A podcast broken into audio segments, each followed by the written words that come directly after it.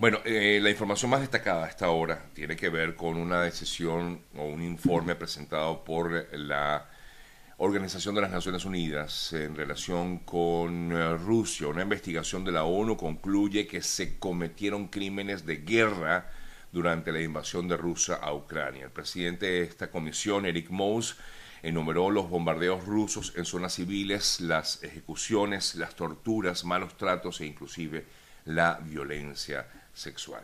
La misión de la investigación en Ucrania concluyó entonces luego de visitar este país en el mes de junio y de continuar además eh, investigando todo lo que fue esta invasión o ha sido la invasión rusa a Ucrania, que este país cometió crímenes de guerra durante esta invasión. Nos impactó el número de ejecuciones perpetradas en las áreas que visitamos, dijo el experto de origen noruego, quien además informó que la misión investiga este tipo de asesinatos en 16 localidades ucranianas, aunque ha recibido denuncias creíbles de crímenes de todo tipo en muchos otros lugares de Rusia. Mientras eso ocurre, bueno, como ya hemos eh, comentado, lo dijimos en el día de ayer, una gran cantidad de ciudadanos rusos salieron o intentaron salir de ese país, de Rusia, a fin de evitar eh, ser eh, eh, reclutados para ir a la guerra en Ucrania. Y justamente el anuncio que hizo ayer el gobierno de Putin es que luego de las protestas que se registraron en Rusia, muchos de ellos, muchos rusos, ah, no, quieren, no quieren esta guerra, no quieren esta situación. Eh, varias personas fueron detenidas, unas 1.400 personas fueron detenidas en estas protestas que se realizaron en diversas partes de Rusia y el anuncio que hizo el Kremlin es que para castigar a esos manifestantes, pues sencillamente comenzó a enviarles papeles de convocatoria, o mejor dicho, los convoca pues a estas personas que manifestaron, manifestaciones pacíficas, em, que fueron detenidas, pues ahora deben ir a la guerra, como un castigo, pues digámoslo así, porque de hecho así se ha planteado.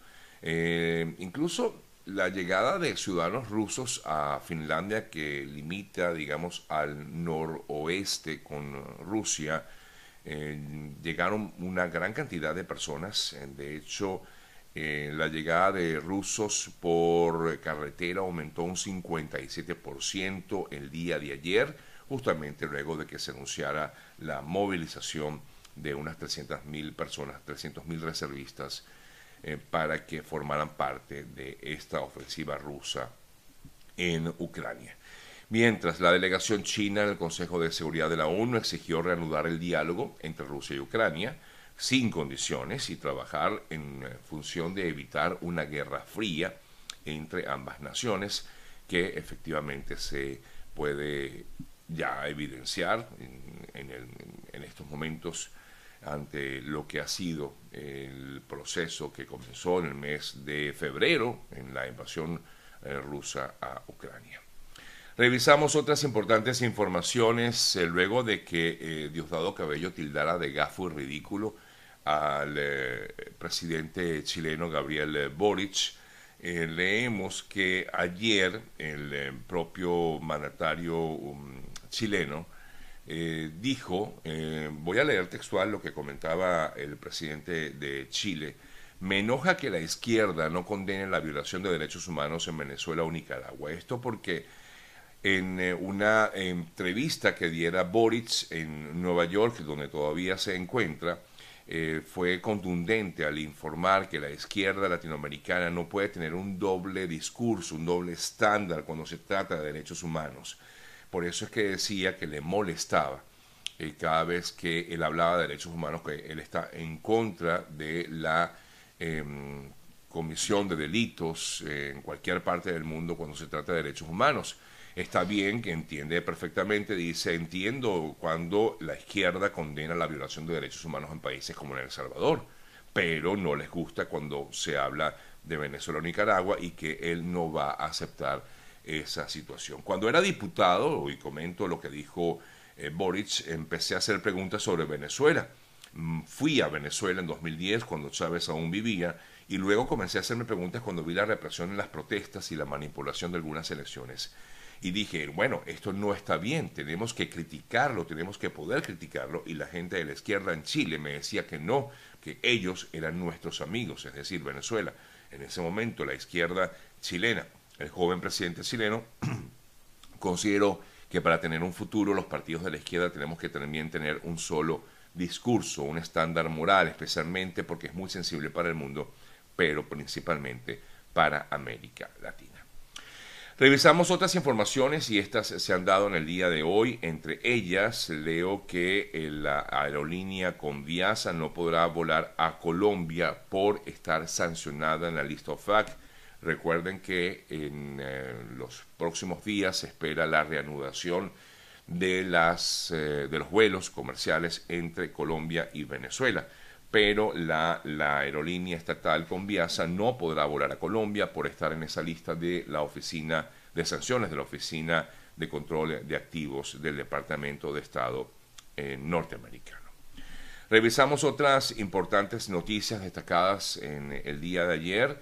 El terremoto, nuevo terremoto que se registró en horas de la madrugada de ayer en México, eh, lamentablemente dejó un saldo de tres personas fallecidas, em, entre ellos un bebecito de tan solo cinco meses de edad quien eh, falleció luego de una explosión de gas que se registrara en la residencia donde vivía este bebé junto con su familia. En eh, otras importantes noticias también que debemos destacar, a esta hora el eh, presidente o el gobierno de Biden se pronunció ayer sobre la presentación del informe de la ONU sobre crímenes de derechos humanos en Venezuela, el que presentó recientemente la misión de determinación de hechos de la ONU, y en ese sentido el secretario de Estado para el hemisferio occidental de Estados Unidos, Brian Nichols, destacó que el informe de la misión de la ONU proporciona evidencias de las tácticas inhumanas por parte de la administración de Maduro para aplastar la disidencia en Venezuela. Y por tanto, Estados Unidos dice que va a seguir buscando la rendición de cuentas de aquellos que cometen abusos contra los derechos humanos en cualquier parte del mundo, básicamente dirigiéndose en este caso al tema Venezuela. El em, gobierno colombiano dio un duro golpe al llamado tren de Aragua, específicamente en la zona de Cúcuta. Capturaron en flagrancia a cuatro personas presuntamente integrantes de este llamado grupo Tren de Aragua cuando recibían el pago de 3 millones de pesos exigidos a un comerciante. Esta operación se desarrolló luego de que la víctima denunciara ante el grupo policial en las exigencias que estaba recibiendo por parte de personas que se identificaron justamente, como ya les decía, como mm, integrantes del tren del agua. Cuatro personas, el mayor tiene 27 años de edad, incluso hay una mujer entre ese grupo. Ya que hablamos de Colombia, les comento que ayer el mandatario de ese país, Gustavo Petro, informaba que si bien es cierto que se va a reanudar la operación en la frontera entre Colombia y Venezuela a partir del próximo lunes, no está previsto que él se reúna con Maduro como había sido informado días antes. Ayer él confirmaba que efectivamente esa reunión con Maduro no estaba prevista por los momentos.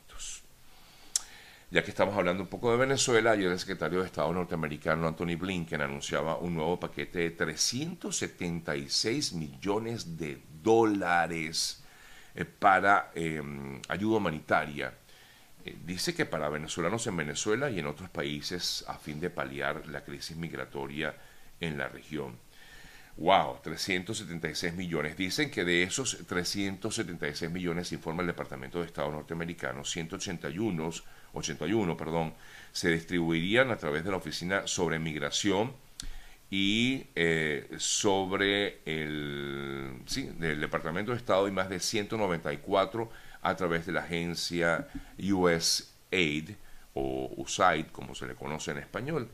Es decir, que en todo caso este, mm, esta ayuda humanitaria iría a gobiernos como el de Colombia, por ejemplo, para colaborar con la crisis básicamente de migrantes y con fundaciones, en teoría, o, u organizaciones no gubernamentales en Venezuela para colaborar con venezolanos dentro del país. Eh, yo sé, muchas personas siempre dicen, bueno, pero ese dinero, ¿cómo se distribuye? ¿Cómo se maneja? ¿Cómo se va esa ayuda? Bueno, el gobierno estadounidense me imagino que tendrá pues algún tipo de control en todo esto. Esperamos que así sea. No va para ningún gobierno, no va para ningún eh, equipo o grupo político, en teoría, va a directamente a gobiernos, como por ejemplo el de Colombia.